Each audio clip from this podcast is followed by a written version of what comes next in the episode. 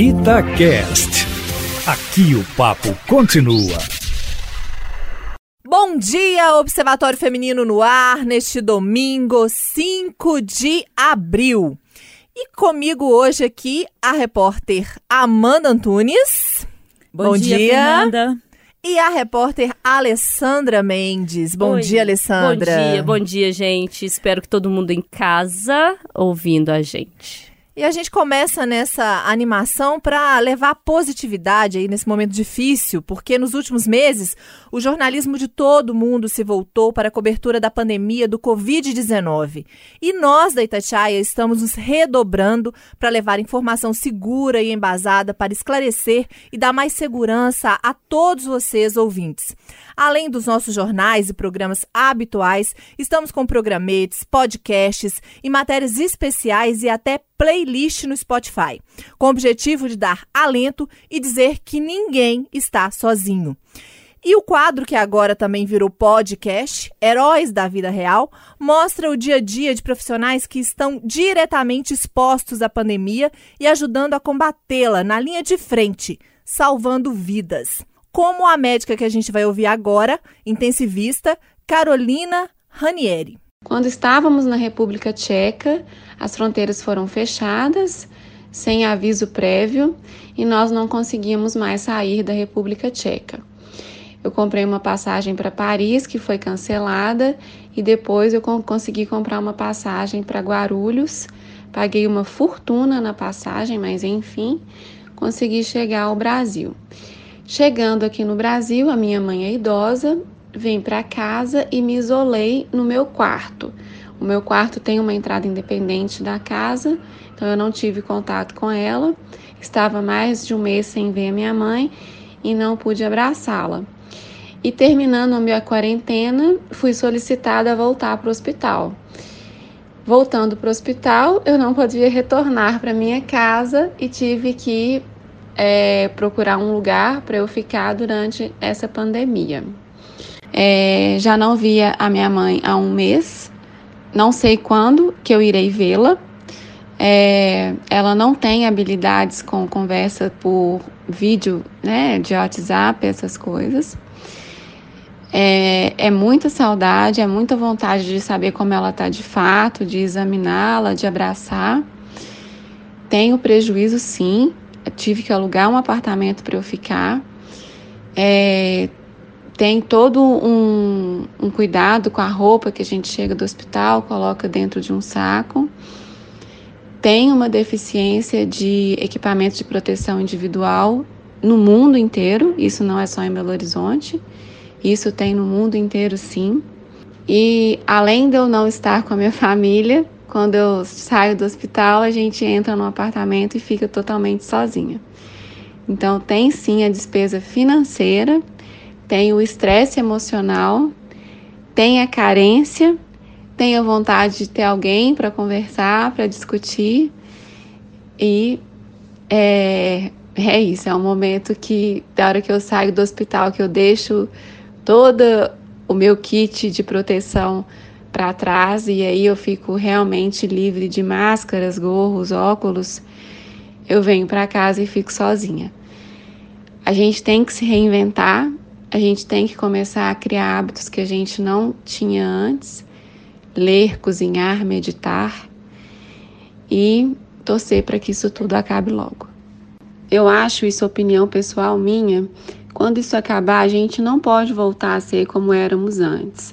Eu acho que isso é um, um, um recado para a gente realmente se reinventar, para a gente olhar para dentro de nós mesmos, para conseguirmos lidar com pânico, com estresse emocional mudar os nossos hábitos de segurança pessoal. Não é só segurança se você vai ter o seu celular roubado, o seu cordão de ouro roubado, não é só isso. É se alguém vai te passar algum tipo de infecção. Os vírus, as bactérias, eles estão presentes. É, às vezes as pessoas acham que o que vai acabar com o mundo é guerra, é destruição. Eu acho que o que vai acabar com o mundo são os microgermes invisíveis. tem que mudar esse hábito de higiene, de lavar as mãos, de não ter contato físico, de se isolar quando você apresentar algum sintoma gripal e cada um descobrir dentro de si o que que te faz ficar calmo. Seja alguma terapia alternativa, seja alguma terapia do tipo cozinhar, do tipo arrumar casa, do tipo ler, do tipo conversar com o seu irmão que está dentro de casa. Então, a doutora Caroline está contando para a gente aí a vida real de heróis que não estão nos quadrinhos, nem na televisão. E durante todos esses últimos dias, né, a Alessandra fez a maioria dessas matérias, inclusive ela também que ouviu, a doutora Carolina. É, Alessandra, o que, que você sentiu gravando com essas pessoas que a gente já tinha uma certa admiração, mas que agora admira ainda mais? Não são só os médicos, mas todo mundo que ainda continua trabalhando, apesar da quarentena, que são serviços essenciais que não podem é, parar. Então, essas pessoas estão aí na linha de frente, na rua, para que todos que podem ficar em casa fiquem em casa, não é isso? É. Eu acho que eu nunca tive um exemplo tão palpável do que, que é altruísmo. E ao fazer essas matérias, ouvindo médicos, técnicos de enfermagem, é, pessoas que trabalham na linha de frente da saúde, eu entendi de fato o que, que é altruísmo quando ele aparece assim na frente da gente. Porque você pode me perguntar assim: ah, mas essas pessoas trabalham com isso, elas ganham salário, né? Elas estão ali, mas é, é a profissão. É, mas elas não necessariamente precisariam estar ali. Porque se você for pensar que ela está colocando a vida dela em risco, a da família dela em risco, é um exercício de abdicar de várias coisas. A doutora Carolina, por exemplo, como a gente ouviu, abdicou de estar com a mãe, abdicou de um, uma, uma vida na Europa, enfim, para cumprir uma missão que é uma missão mesmo. A nossa, a nossa função é também uma atividade essencial, enfim, mas eles estão num lugar que é muito diferente, que é o lugar de correr risco todos os dias diante de pacientes que têm coronavírus. Não é aquela história assim, a gente aqui está mantendo é, o que a gente pode fazer, da distância, passando álcool em gel, muita gente trabalhando de casa, os grupos de risco de casa, quem se mantém aqui toma todos os cuidados. Essas pessoas não. Eles saem de casa todos os dias sabendo que vão estar diante de pessoas com coronavírus sabendo que o coronavírus é uma doença que a gente ainda não conhece, a Covid-19, não conhece de fato, não sabe qual que é, é, a dimensão desse problema, que tem matado muito idoso, mas tem matado muito jovem. E essa pessoa tá ali, teve, teve uma pesquisa essa semana que, que deu da quantidade de, de pessoas que trabalham na área médica já infectadas não só no Brasil, mas como no mundo. Então é um trabalho muito complicado e ouvindo algumas pessoas, me deu uma tristeza profunda de saber que eles ainda são vítimas de preconceito, mas assim, num grau tão baixo para o ser humano numa situação como essa. Eu ouvi um enfermeiro que trabalha na área hospitalar que falou que quando vai buscar o carro dele, tá escrito no carro dele infectado que quando ele chega no prédio dele, tem todo um debate para ele, ele e a mulher dele, que são da área da saúde, entrarem por uma entrada diferente, porque eles estão levando risco para as pessoas. E as pessoas não conseguem entender que se eu ficar doente, os meus parentes, os seus parentes estão tá me ouvindo, são eles que vão salvar a vida deles. E a gente ainda, eles com toda essa dificuldade, abrem mão de tudo. Tem gente que ainda, como a gente viu fora aqui de Minas, né, apanhando no transporte público, sofrendo esse tipo de situação. Gente, é, é o mais baixo que o ser humano pode chegar. Que é pegar a pessoa que está ali, dando uma lição de altruísmo, sendo herói de verdade, que é muito difícil, porque ser herói no quadrinho é fácil, na TV é fácil, na vida é muito difícil, e pegando essa pessoa e julgando ela desta forma. É, é muito triste, mas ao mesmo tempo eu fiquei muito feliz em, em conhecer essas pessoas e saber que elas estão ali pela gente todos os dias, que apesar de correr risco, eles saem de casa todos os dias pensando: Hoje eu vou salvar uma vida. Hoje eu vou salvar uma vida. E estão salvando. E se você quiser conhecer essas outras histórias que a Alessandra está comentando, é só entrar lá na Itatiaia, tem no, nos podcasts da Itatiaia no Spotify, pelo nosso site, é, Deezer, e aí você consegue acessar. Amanda, isso é o que? Desespero, ignorância? Por que, que você acha que as pessoas agem dessa forma, é, tratando mal, agredindo, né? Quem está ali para fazer só o bem e ponto. Eu acho que é egoísmo. As pessoas, a gente ainda precisa aprender a olhar e ter um pouco mais de empatia pelo outro. Não temos. Eu acho que este momento que estamos vivendo estamos sendo obrigados a parar e pensar nisso, ter um pouco mais de empatia, olhar mais pelo outro.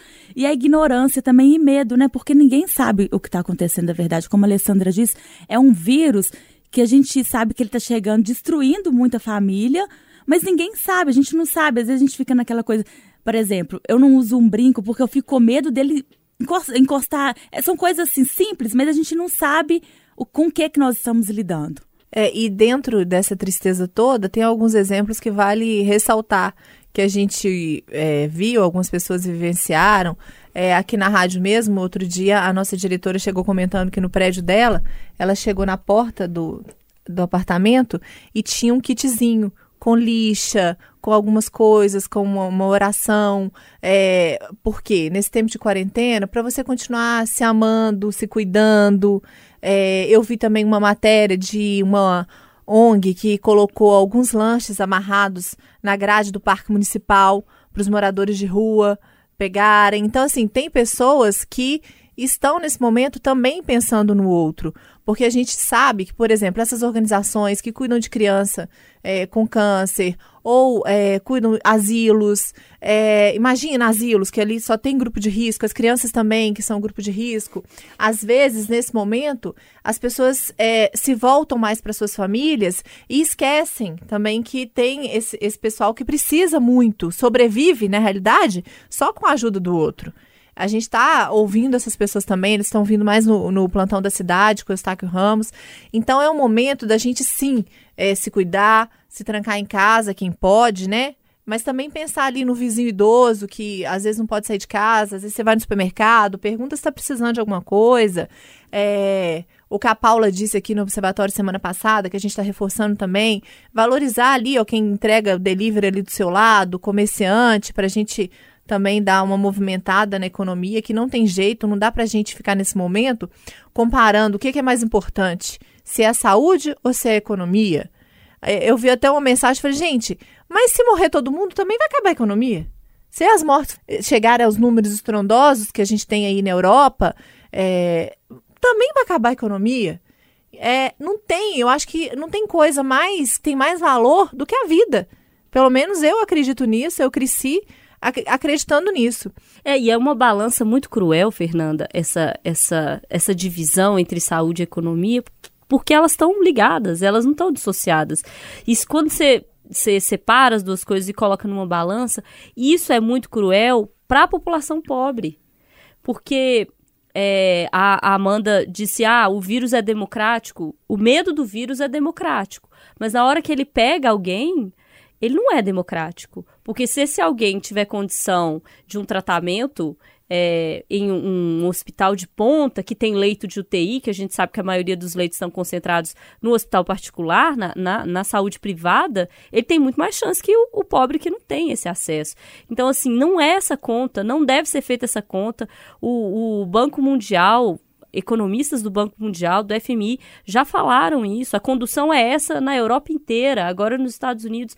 A conta não é vamos tratar da economia porque a saúde a gente tira o grupo de risco e coloca eles em casa. Não é isso. A conta é vamos salvar vidas porque a economia ela vai ser afetada. Ponto. Não é que, ah, não vai, vai ser afetada. Então, assim, vamos tratar como deve ser tratado e não fazer essa divisão, porque ela é muito cruel para a pessoa que pega ônibus, para a pessoa que recebe um salário mínimo, para a pessoa que vai pensar, ah, mas se eu não trabalhar, como é que eu vou fazer? O Estado tem que ajudar. A hora é agora do poder público entrar e financiar e manter essas pessoas, porque elas vão precisar muito da ajuda. Com certeza vão. Eu acho que esse é o momento em que a gente realmente tem que pensar na vida. Como você disse, sem a vida não existe economia. Eu acho que é o momento em que a gente tem que aprender a viver com pouco, a racionar e, e esquecer. É, depois a gente volta, retoma tudo, todo, né? Se as pessoas, o máximo de pessoas conseguirem não pegar isso, ficando dentro de casa, é muito fácil também a gente pedir isolamento para algumas pessoas e para outras, né? Às vezes, o isolamento tem família que tem lá, cada um tem seu quarto, então você imagina o isolamento nas periferias onde é, um cômodo, dois cômodos, tem dez pessoas. Como que você pede isolamento, né, para essas pessoas e que elas precisam trabalhar diariamente para fazer aquele alimento dela diariamente? Ela não tem o dia amanhã. Mas eu acho que é o momento de, de ter solidariedade e que você disse sobre ajudar tem, tem sido legal em vários prédios, recadinho, né? estou disponível para É, fazer a compra. É, eu acho que é o momento da gente se ajudar mesmo, unir, dar as mãos, não é separar grupos, que a gente, a gente sabe que infelizmente está acontecendo muito isso aqui no Brasil, né? As pessoas estão achando que é questão de ideologia, não é. É a gente dar as mãos para a gente passar por isso é, da melhor forma que seja. É questão de saúde pública. E na questão de saúde pública, você tem que ouvir quem é preparado, quem estudou, são cientistas, são as pessoas da área. Eles têm autonomia para falar. O resto tem que ouvir e obedecer. Não tem jeito. E assim, é, é- não é um momento de esquerda, direita. Gente, todo mundo adoece. Não vai adoecer quem é da esquerda, não vai adoecer quem é direita. E vai adoecer rico, e vai adoecer pobre. Mas é como a Alessandra disse: tá todo mundo no mesmo barco, mas tem gente que tá no porão.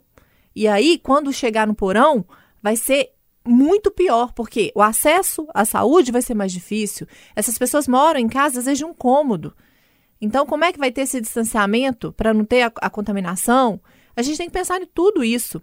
E como não podia ser diferente, a gente, ah, vai falar de violência contra a mulher nesse momento? Vai falar de violência contra a mulher nesse momento. Por quê? Porque, mais uma vez, a gente sabe que elas estão aí sendo vítimas e a própria ministra Damares Alves reconheceu isso na semana que passou e a Gabriela Speziale foi que ouviu.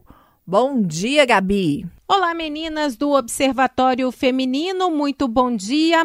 Olha, a ministra da Mulher, Família e Direitos Humanos, Damares Alves, disse que, em meio às orientações de isolamento social que valem para toda a população brasileira, houve um aumento do número de casos de violência contra a mulher.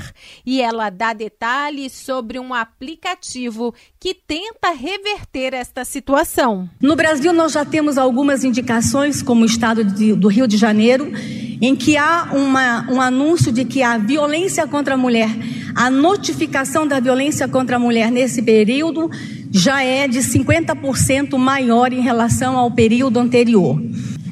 Por que a violência lá foi o aumento de 50%? Nós temos aí que considerar que o Rio de Janeiro sai na frente com a ocorrência do boletim de ocorrência de forma online. Então, nós estamos considerando que as mulheres do Rio de Janeiro estão tendo a facilidade de informar a violência de forma online. Em outros estados, a violência não tem crescido desta forma, porque a mulher está dentro de casa, possivelmente com o agressor, não tem como sair para denunciar e não tem como usar o telefone para fazer a denúncia. Mas nós já temos indicações, por meio do Ligue 180, de que a violência contra a mulher no Brasil está crescendo. O nosso 180, conforme relatório passado, da semana passada, o aumento foi de 9%. Preocupado com a forma como a mulher está notificando a violência, o governo federal está apresentando um aplicativo.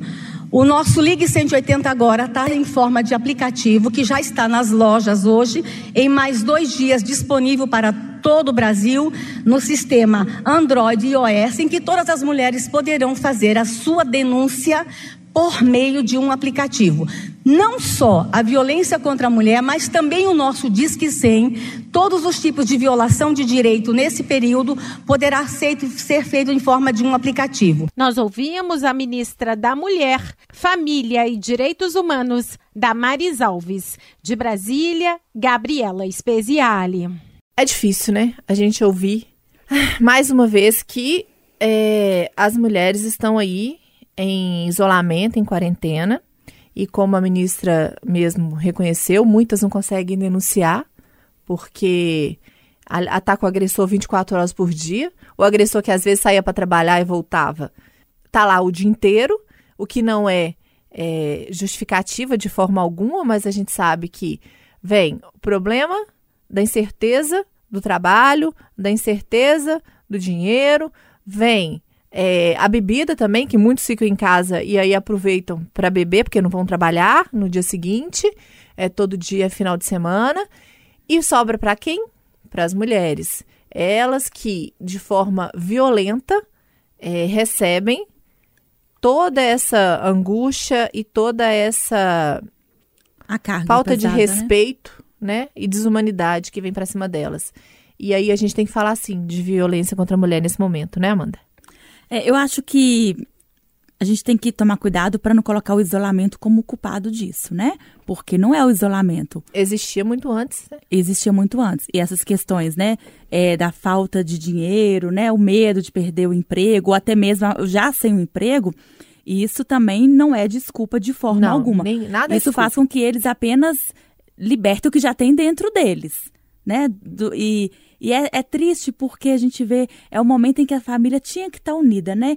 E eu acho que a mulher ela tem que achar uma saída, tem um aplicativo agora para ela, vão pra lançar ela o aplicativo. para ela fazer a denúncia e ela não deixar de fazer a denúncia, porque a gente espera que existam políticas públicas mesmo neste, neste momento para ajudar essas mulheres. Existe isolamento, ok, mas ela não é obrigada a ficar dentro de casa com ele. Mesmo porque a polícia é serviço essencial e tá funcionando, né, Amanda? Tá funcionando, as delegacias todas funcionando. Então, assim, se a mulher está sendo agredida, vai para casa né, de, de uma outra pessoa, ou o homem, na verdade, que tem que sair, mas aciona a polícia, que a polícia vai lá e vai tomar as medidas. Ela não tem que ficar dentro de casa com esse agressor.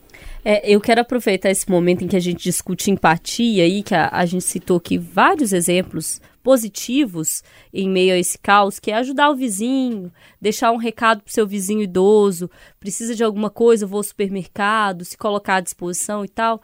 Isso serve, gente, frontalmente para a luta contra a violência doméstica. Porque às vezes a, a mulher ela vai estar numa condição que muita gente pode não entender é, mas tem que respeitar, que é a condição de não conseguir denunciar. Ainda mais nesse momento que é mais crítico, em que ela vai estar em casa, ela não sabe se ela vai ter emprego ou não, o país numa, numa situação dessa, de crise de saúde e crise econômica, com os filhos dentro de casa, não estão na escola. Muitas vezes os, os filhos iam para a escola até para comer. Então, assim, toda uma situação especial por causa da pandemia do coronavírus, especial negativamente, e isso pode pesar para ela não denunciar. Então, cabe a nós, sociedade, proteger essa mulher. E proteger significa denunciar. Se você sabe que a sua vizinha tem um problema desse tipo, denuncie. Se você ouve, se você presenciou, se você percebeu alguma coisa esquisita, denuncie. Porque às vezes, nesse momento tão frágil, ela não vai conseguir denunciar. E é, é, é mais do que julgar, ah, mas como que ela prefere ficar com um cara desse? Ah, mas por que nessa. Não cabe a gente julgar. Cabe a gente só ajudar. E do mesmo jeito que pode ter um vizinho idoso do seu lado precisando de ajuda, que pode ter alguém que tem problema de saúde, que faz hemodiálise, que faz tratamento de quimioterapia, pode ter uma mulher precisando de ajuda nessa outra esfera que é da violência doméstica. E relembrando que a Amanda e que a Fernanda já disseram, é, o, a violência doméstica ela não é resultado da pandemia. Ela não é resultado do isolamento. Ela é resultado de uma sociedade que desvaloriza a mulher. De uma sociedade que ainda entende que a mulher tem direitos abaixo, que uma mulher ainda precisa obedecer ou que uma, uma mulher ainda precisa barra merece apanhar. Então, é esse o resultado, é essa a conta. Não tem nada a ver com coronavírus, não tem nada a ver com isolamento. A conexão que se faz no momento é as famílias estão agora quase que 24 horas juntas e um problema que existia maximiza. Então vamos ajudar, não vamos fechar o olho para isso, porque pode acontecer na minha família, na sua, na do seu vizinho. Então vamos ajudar. Agora, eu acho que esses dados são importantes e pensando pelo lado positivo, se os dados aumentaram, é porque a mulher está denunciando. É, algumas que têm acesso à internet, é, ela falou que lá no Rio de Janeiro, pelo menos, mostra que elas estão denunciando. E vamos lá, gente. A Mônica tá de home office. Vocês acharam que não tem Mônica hoje, não? Estão enganados. Tem Mônica Miranda, sim. Ela gravou um recadinho para todo mundo aí, né, Mônica? O medo sempre me manipulou. Ele não permitiu que as minhas asas crescessem. Ele não permitiu que eu espalhasse amor. O medo sempre fingiu ser algo para a minha proteção. O medo me acompanhou por toda a vida, dizendo: faz isso, faz aquilo, sozinha é muito ruim. Encontre a tampa do seu balaio, encontre o seu outro pé de meia. O medo da perda me fez ciumenta. O medo do fracasso me fez egoísta. O medo da velhice me fez cobrir todos os espelhos. O medo da pobreza me fez negociar sorrisos, abraços, mentiras e muitas das vezes me calar. O medo do ridículo me fez juntar raiva e tristeza. O medo me fez, inclusive, afastar da sabedoria. E eu me deixei levar, acreditando que o medo era mesmo o meu porto seguro. De repente, algo extraordinário aconteceu. O mundo parou e o medo que havia se apossado de mim foi saindo, foi diluindo e de uma bola gigante. Ele agora está ali, no teto do meu quarto, quieto, temeroso e demonstra neste momento respeito por mim, respeito pela arma que eu criei, a coragem. De repente descobri que quando o mundo parou, eu também parei. Parei por mim, parei pelos meus filhos, pela minha família, pela humanidade, pelos animais, pela natureza. E agora eu estou tomada pela coragem.